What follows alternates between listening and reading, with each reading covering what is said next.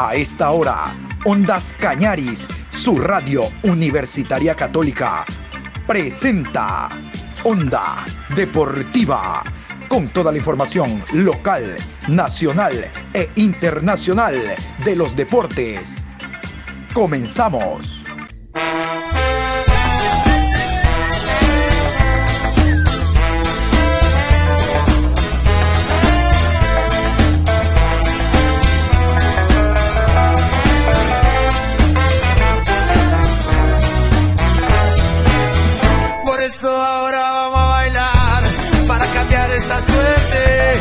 Sabemos gambetear para ausentar la muerte.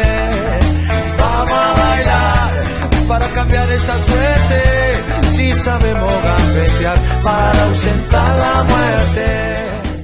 Hola, ¿cómo le va? Buenas tardes, mi querido Juan Pablo. Saludos cordiales. Aquí estamos en este miércoles 4 de agosto, programa 790 de Onda Deportiva. Con el gusto de siempre, aquí estamos Vamos a iniciar con las declaraciones que han levantado polémica de Cristian Novoa. Realmente, eh, Cristian Novoa ha dicho lo que usted, usted, usted, usted, usted, ah, usted también y yo sabemos.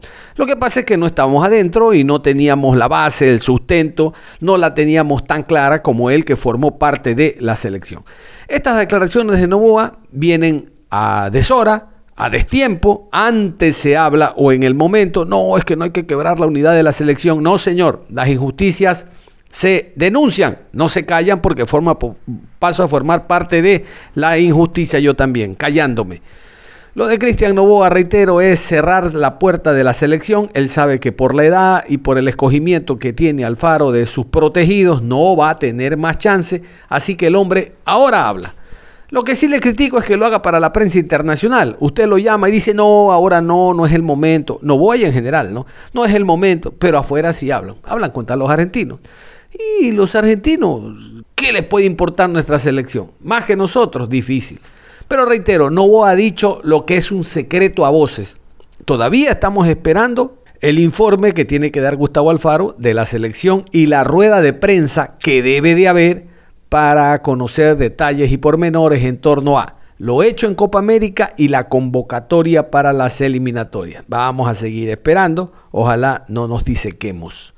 Escuchemos a Cristian Novoa y estas declaraciones que han levantado polémica. Cuando las verdades se dicen a destiempo levantan polémica. Escuchen. También es raro que, Argentina te haga un gol de contraataque. 0-0, eso también, con Messi. De los 3-2 fueron de contraataque. Claro, y una, una maravilla de Messi. No, sí, ese fue el tiro libre, imposible hacer decir algo en contra, ¿no? Pero las otras fueron dos contraataques, o sea, ya, ya, lo vienes viendo que lo está haciendo Colombia, bueno, Colombia fue el tiro libre de jugada, entonces Venezuela, contraataque, Perú, contraataque, y dice uno, y el primer partido con Perú también fue contraataque, o sea, hay que tener ojo, hay que mirar, hay que hablar, hay que decir, hey, coger una pizarra y decir, muchachos, una, dos, ya, tres, y de Argentina, y muchachos, cuidado algún ataque, mira que hemos, y lo vuelvo más lo mismo. Eh, bueno, son jugadores jóvenes y que hay que aprender y que, a mí me preguntaron exactamente por qué perdemos con Perú. Y yo le dije, porque sencillamente los jugadores titulares no viene ninguno jugando. Y los que venimos nosotros de, digamos así, suplentes, nosotros sí venimos jugando y no, nos da la oportunidad de jugar. Esa es la verdad. Hoy por hoy la verdad. En una selección viene el que está en su mejor momento. No el que vino jugando bien, no, viene el que mejor momento. Ya nos pasó con Profe Quinteros y le va a pasar al profe Gustavo profe como que no le gustó eso y, pasó lo que pasó. Yo, yo, yo, mira, yo conversando con mi familia y se lo dije a todo el mundo. yo en marzo, cuando jugué contra Bolivia, que ganamos 3 a 2, yo calculaba, decía, a ver, viene Perú, viene Brasil, Colombia. Yo con Venezuela debería ser titular. Y estaba acá, ¿pero por qué? Que eres loco. Y le digo, porque por esto, por esto, por esto. No viene jugando, vamos acá, este, no, este partido no nos va a resultar porque seguro va a jugar con su mismo equipo porque yo siendo entrenador hubiese hecho el mismo error de que con este equipo yo logré 9 puntos de 12 y lo voy a poner y lo voy a mantener, pero una selección no es un mismo que un, equipo. Entonces, si pasó lo que pasó, jugando en la altura, nos cogió más la altura a nosotros y Perú nos liquidó. Con Brasil era un partido perdible, con Brasil era algo que íbamos a perder. Con Colombia, pues decía yo, eh, puede ser 50 y 50. Lo que primero dije, el que hace el primer gol gana. Y así pasó. Entonces dije, bueno, si pierdes tres partidos seguidos con tu equipo titular, que tienes que cambiar. Con Venezuela tienes que cambiar. Y yo pensé eso, digo, no, ah, yo con Venezuela debo jugar. Por mi año que hice en, en, mi club, por los goles que mantuve en mi club, por la temporada que hice, la mejor temporada en mi carrera que he logrado, tengo que jugar. Pero decidió no hacer cambios, eh, mantener la misma base, cambió que el lateral derecho, no, perdón, el volante por derecha, que lo sacó a Mena y lo puso apreciado, o sacaba al otro preciado y lo metía a Gonzalo Plata, y si no era a Leo Campana, por Jordi Caicedo, y si no era Caicedo, era... O sea, cambiaba cuatro, cuatro posiciones. El resto todo se mantenía, eran los cuatro, eran los, o volante por derecha, volante por izquierda, o un delantero o dos delanteros. Y ahí el resto todo igual. Entonces yo, yo dije, mmm, no me gusta esto, pero lo tengo que aguantar. Y después cuando se pasa la fase, no ganamos ni un partido, digo, uno con Argentina van a necesitar jugadores de experiencia, no se va a poner, digo yo, perder la pelota o pase a la profundidad, esperar. Cuando lo trae grueso de pasar del, del, del, coronavirus, lo trae grueso y lo pone a jugar, dije, bueno, no pasa nada, es decisión del entrenador, pero creo que lo hubiese manejado, manejado de diferente manera. Pero son situaciones que uno dice, hay que respetarlas y hay que saberlas llevar. Por eso digo, yo tengo una edad donde antes te digo, hubiese botado todo, hubiese quemado, lo hubiese tirado cualquier cosa estando joven uno no ve las, las, las, consecuencias. Pero ahora ya estando a esta edad, dice uno, bueno, lo importante es que ganemos, no importa quién juegue, como lo digo yo. Llevó pobrecito, no nos fue bien, sacó los el primer tiempo lo sacó, y después Moisés estaba lesionado, no estaba bien de la pierna, había estado lesionado toda la semana, no había entrado en un día, y fue el primer cambio, y se dio por ahí, nos metieron en Argentina al contragolpeo y otra vez nos metieron al contragolpe. Dice, bueno, son las situaciones del fútbol, ojalá que no solamente jugadores, sino todos hayamos aprendido esta situación. Eso te digo, eso es lo que me, me comentaba. Yo, el profe Gustavo, yo no lo, había, no lo había visto nunca, no por desmerecer ni mucho menos, no solamente como estaba siempre yo en, en Rusia y, y, seguirlo a él, sigo Melec, o sea, no lo conocía, ¿no? Ahora eh, me comentaban que él es un, un, entrenador que le gusta estar bien defensivamente y le gustaba mostrar contraataque, eso yo me enteré, bueno, que no, no, no, lo conocía. Y los primeros partidos jugábamos muy bien, cuando todo el mundo estaba jugando adaptado a la altura, entonces decían, no, está muy bien el equipo y con el profe es muy buena persona y habla muy bien, lo entendíamos todo. Pero no pasa por entenderlo él o no entenderlo él, pasa más por no tener minutos en tu partido, en tu, en tu, equipo, pasa más por eso, porque ya no alcanzas a llegar, llegas a destiempo, eh, te confías en una jugada y ya no llegas, Entonces, eso es, no es por, vas por más por el entrenador, sino más vas por los jugadores que están en cancha, que no tienen ritmo de partidos, que ya deberían conocer esto, estos errores, en los clubes pasa muchísimo, y como juegas tan seguido, ya lo vas corrigiendo más rápido. Pero vas a la selección y, te olvidas de esto. Y si no juegas, uf, el doble. Y cuando yo paso y estoy en Rostov, paso al Zenit, yo el Zenit no juego. Y al no jugar en el Zenit, yo regresaba a la selección y era un desastre total. No te voy a mentir, era un, un jugador menos en la cancha. Entonces yo un día así le dije al profe Gustavo, profe, o sea, yo creo que, eh, que el equipo tiene que jugar los que vienen jugando. Yo quiero, pero me cuesta, o sea, me cuesta. Claro, yo me pongo en los zapatos del profe y dice, pero confío tanto en ti que no me interesa si vienes no, no jugando, yo sé que tú eres mi jugador o juegas mejor que, que el resto, ¿no? Cada entrenador tiene en su cabeza su jugador. Entonces, exactamente pasó lo mismo acá. Claro, yo estando ya de afuera sabía más o menos lo que podía, las palabras que podía decirle para llegarle a eso, ¿no? Yo creo que el profe no, no sé, no lo vio de diferente manera o no, no o solamente no, no me escuchó, ¿no? Pero eh, la cosa es eh, que lo importante es que hay que mejorar, que se puede mejorar, hay material, hay jugadores, hay entrenador, hay un cuerpo de entrenadores muy, muy bueno. Es eso, ¿no? Yo, yo confío que vamos a llegar a, a Qatar, lo tengo, lo tengo en la mente, tenemos un equipo impresionantemente fuerte y rápido. Solamente es eso, que tengamos una confianza y que los que están fuera pues tengan minutos en su, en club. Mi idea es eso, ¿no? De, de que llegar a acompañar a la selección hasta el Mundial yo comenzando con mi familia es, he sido muy, muy, como decía, eh, me, he acostumbrado tanto a, a, jugar que a mí me encantaría ir al mundial, pero jugando. No me encantaría ir al mundial sentado. O sea, yo no podría festejarlo, no puedo sentirme parte de si no juego. Entonces, eh, eh, en eso está mi cabeza el día de hoy por hoy. Primero, afianzarme en mi club y después analizar bien, porque si voy, viajo 15 horas y no jugar, estar ahí para apoyar, prefiero apoyar desde mi casa.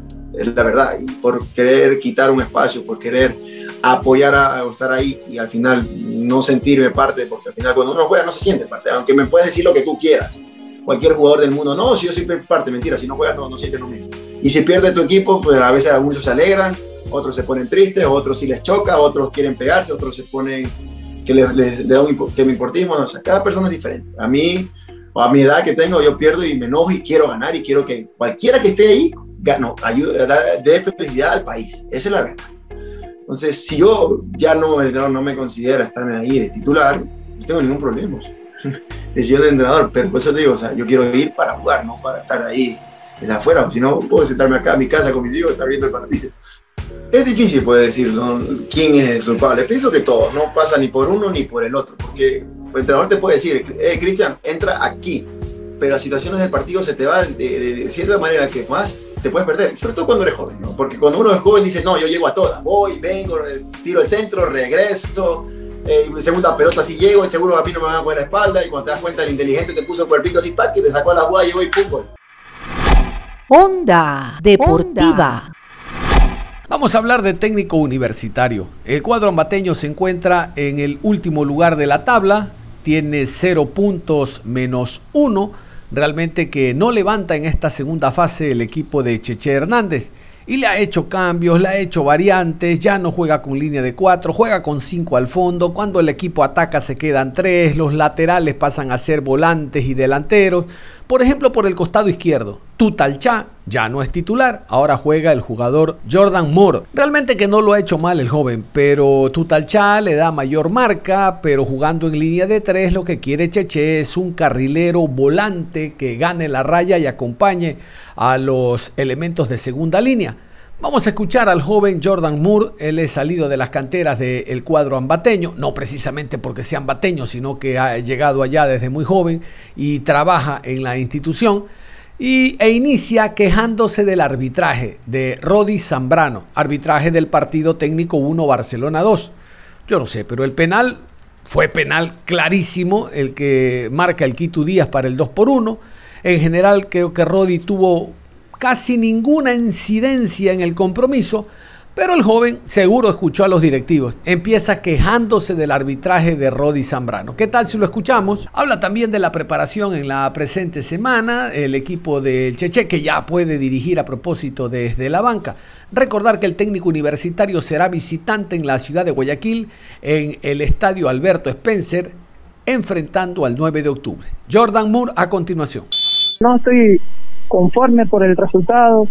Creo que fue un partido en el cual fue muy, muy a favor de ellos y sinceramente creo que no nos favoreció el árbitro, pero bueno, hay que seguir trabajando para seguir mejorando con el nuevo esquema que quiere el profe Cheche y seguir peleando cosas importantes que es lo que queremos sumar juntos. Sí, nos sentimos muy perjudicados, obviamente el árbitro pitó faltas que no, no eran.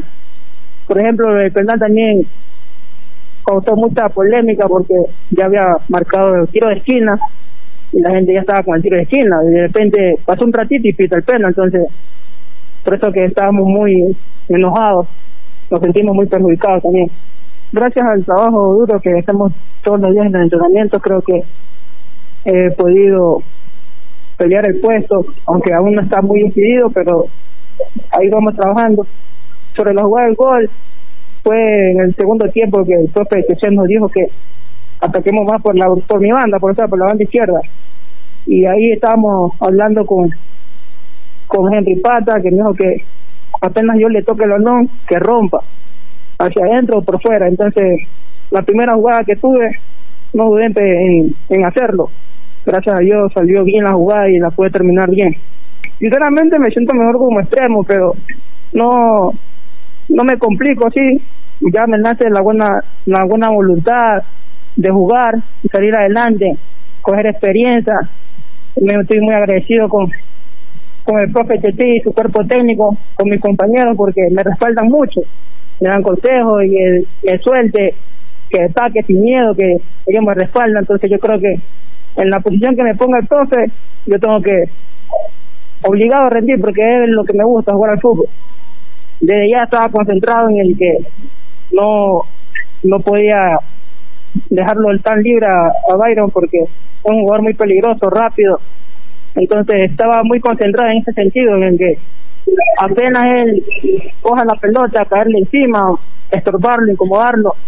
Y así fue, pues gracias a Dios salió bien lo que me dijeron que haga y ahí estamos trabajando todavía. Me habían dicho algunos de mis compañeros que, que vaya regulando porque de repente en el transcurso del partido me pueda casar o, o me agarre fundido. Por eso hacía una y otras me quedaba y así, estaba regulándolas para que cuando me tocara marcar lo pudiera hacer de la mejor manera. Todos, los, todos mis compañeros me lo dicen porque a mí me gusta atacar, sí, me gusta pasar muy muy seguido y si yo creo que con un rival como, como Barcelona lo hacía mucho o de repente lo hacía muy seguido, creo que iba a durar todo el partido. Entonces, por eso que los muchachos me, dijeron que tenga tranquilidad y que vaya regulando. Lamentablemente no se me dio el resultado, pero quedamos satisfechos porque hicimos un buen partido.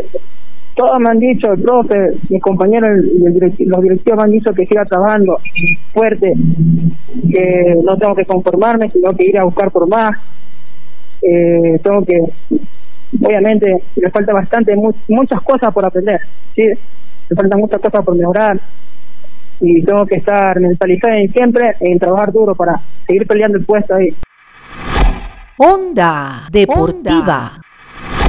Vamos a hablar de la goleada de la fecha. Realmente que hubo dos esta semana, la de Independiente sobre Macará 4 a 0 y la de eh, Liga de Quito sobre el Olmedo 4 a 0. Aun cuando el primer tiempo terminó 1 por 0, Liga era mejor, Liga dominaba, pero no se reflejaba el antecedente de que Liga iba a ganar y golear no sé si gustar porque a muchos no les ha gustado. Realmente el 4 a 0 se quedó corto. Recuerden el penal que falló el jugador amarilla. Pero la situación del Olmedo se torna cada día más difícil. Vamos a continuación a escuchar a Joel Pozo, el asistente técnico del conjunto del Olmedo. Ojo, en la rueda de prensa todavía él sigue hablando de Humberto Pizarro, pero Pizarro no va a ser el técnico del equipo olmedino puso una serie de condiciones normal, no puede él festinar el prestigio que tiene. Primero un contrato de año y medio y la ingeniera Mayra Güello con los problemas que tiene de falsificación de documentos, falsificación de firmas, problemas legales, problemas administrativos deportivos, no le puede garantizar año y medio. Y dos, mínimo ocho jugadores contratar. Han llegado algunos, pero no todos, dentro del número que pide por lo menos para intentar salvar categoría, que es lo que aspira el cuadro olmedino. Así que mejor escuchemos a Joel Pozo, el asistente técnico, hablando del partido y siempre pensando en función de, ya llega Pizarro, ya llega Pizarro. Pizarro es ser humano, no es mandrake. El equipo va rumbo a la B y no descubro nada nuevo. Vamos con el asistente técnico del Olmedo el tema del profe Ramos como entrenador, yo como asistente técnico. Nada, el trabajo que hay que rescatar de los muchachos es el compromiso, que lo dejaron todo en la cancha y hasta el final, ¿no? Tú, como te dije, tenemos un plantel limitado con los suplentes que son tres o cuatro, que tuvimos que hacer de los cambios, el tema de Cisneros que salió de lesión y todo eso, ¿no? Como te dije, eh, nos vamos muy tristes por la derrota, pero rescatar el compromiso de los jugadores.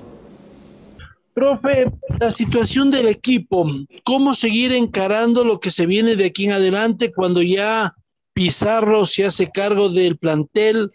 ¿Ustedes cuál va a ser el papel? ¿Cómo se presenta de aquí en adelante este centro deportivo Olmedo para algo que casi está imposible o que es luchar contra la corriente, el salvar la categoría? Una buena noche, Joel. Ya lo anunciaron en las redes sociales del club que viene Humberto Pizarro a hacerse cargo de, del Centro Deportivo Olmedo. Nosotros venimos a, a, dejar todo en la cancha, ¿no? Hoy era un partido complicado, pero bueno, ¿no? Como te dije, rescatar el trabajo de los muchachos. En la dirigencia tomará las decisiones. El profe Ramos es el preparador de arqueros de, del, del equipo de primera y yo estaba como ayudante, ¿no? Veremos la decisión de la presidenta cuál es, si seguimos en primera o, ella tomará las decisiones, ¿no? Creo que el profe Humberto también eh, va a venir a ayudar, a ayudar al equipo a salir de estas complicadas posiciones, ¿no? Como te dije, nosotros nos encargaron y estamos dando la cara e, con el equipo, ¿no? Con los jugadores y todo eso. Creo que lo importante era jugar y demostrar en la cancha, ¿no? Pero bueno, como, como dije, nos vamos tristes por la derrota y a seguir trabajando con el nuevo entrenador que venga.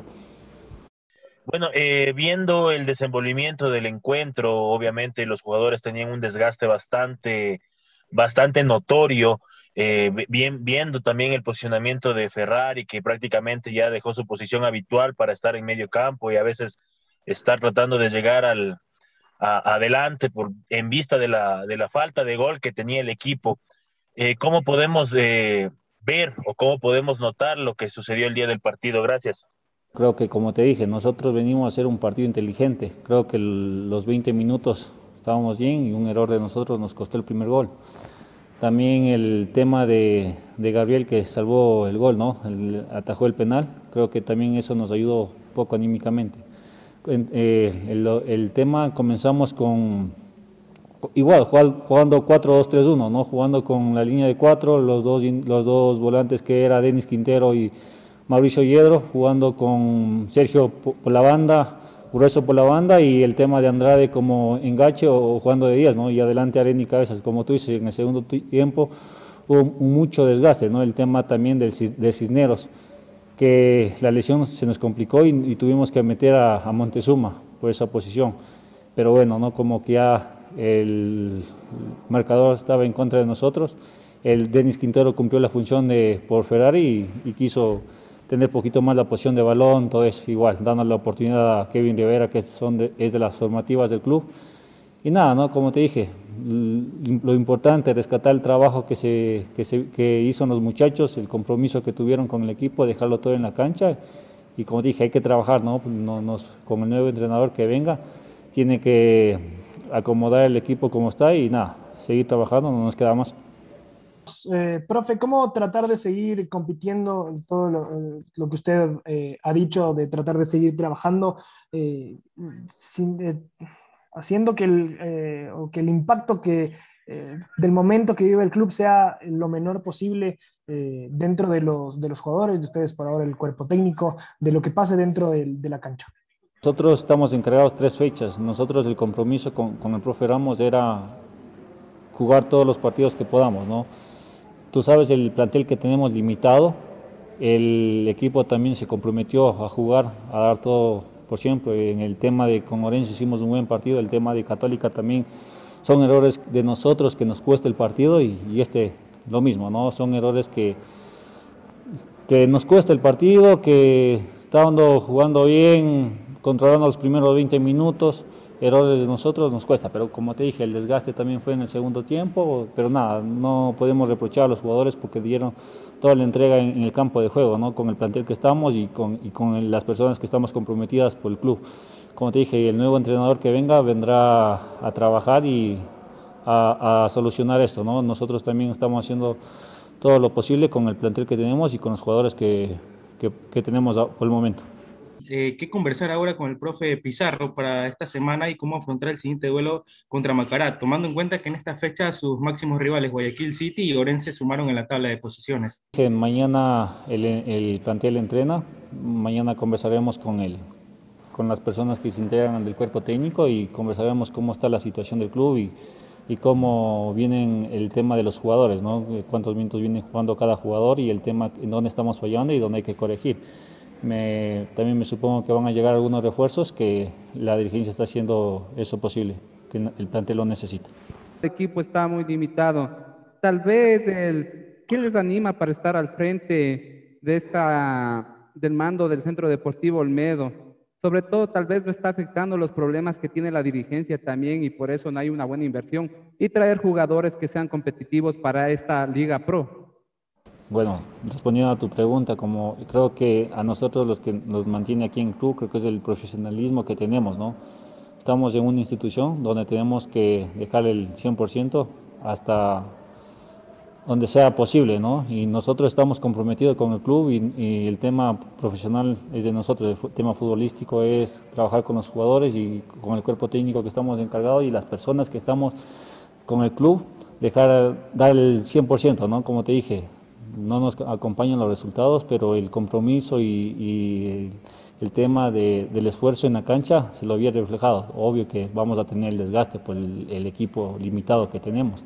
Y como te dije, el tema de la dirigencia se encargará de ver los refuerzos, todo eso. Nosotros estamos enfocados mucho en, lo, en lo futbolístico. Es el turno de Pablo Marini El uruguayo que dirige el cuadro universitario ya se encuentra en la primera posición con 6 puntos más 5 ha hecho hasta ahora un trabajo aceptable, pero vamos a ver cómo le va la siguiente fecha. Recuerden, Católica recibe a Liga de Quito. Ese es un partido importante como para saber de qué está hecho el técnico y el equipo.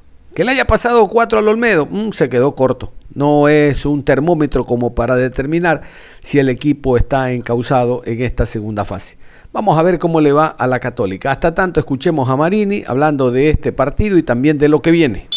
Yo creo que realmente fue un partido que era difícil en la previa, sabiendo todos los inconvenientes que tiene Olmedo y que necesitaban hacer un gran partido, necesitaban este esfuerzo que hicieron al principio de sostener.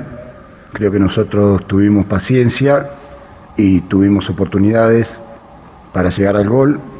Después ya del primer gol se abrió el camino, tuvimos opción de penal y ya en el segundo tiempo sí fuimos muy superiores y creo que hasta podría haberse aumentado el, marcador.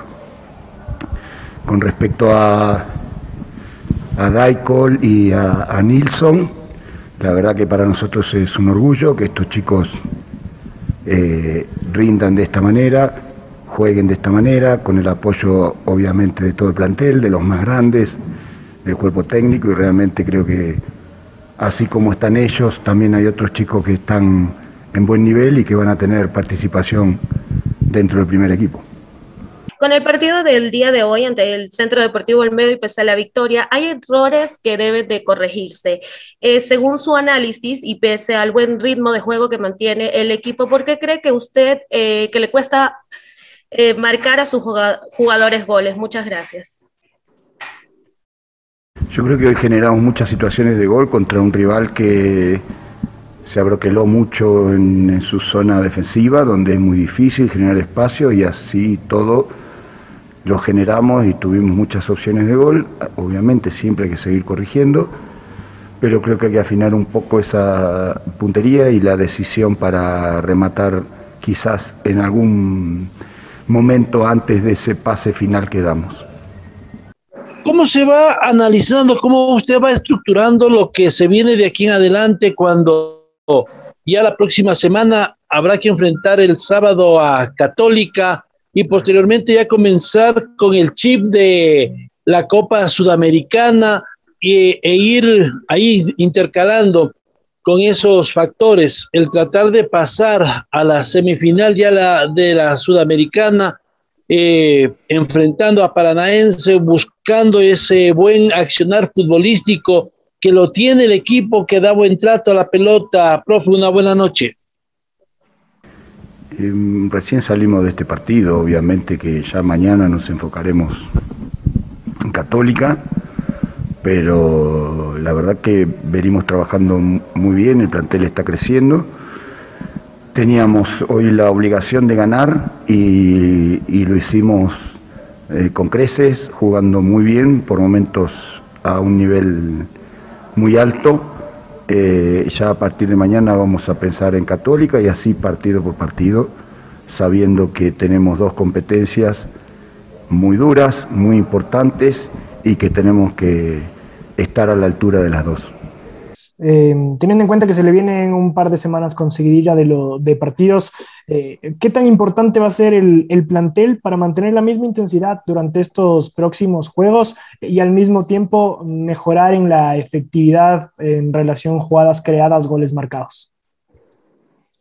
Yo creo que es muy importante, sin duda, tener el plantel eh, completo, apto, todos, porque lo están demostrando, realmente hay cambios hay debut y están al nivel, entonces nos deja muy tranquilos a todos.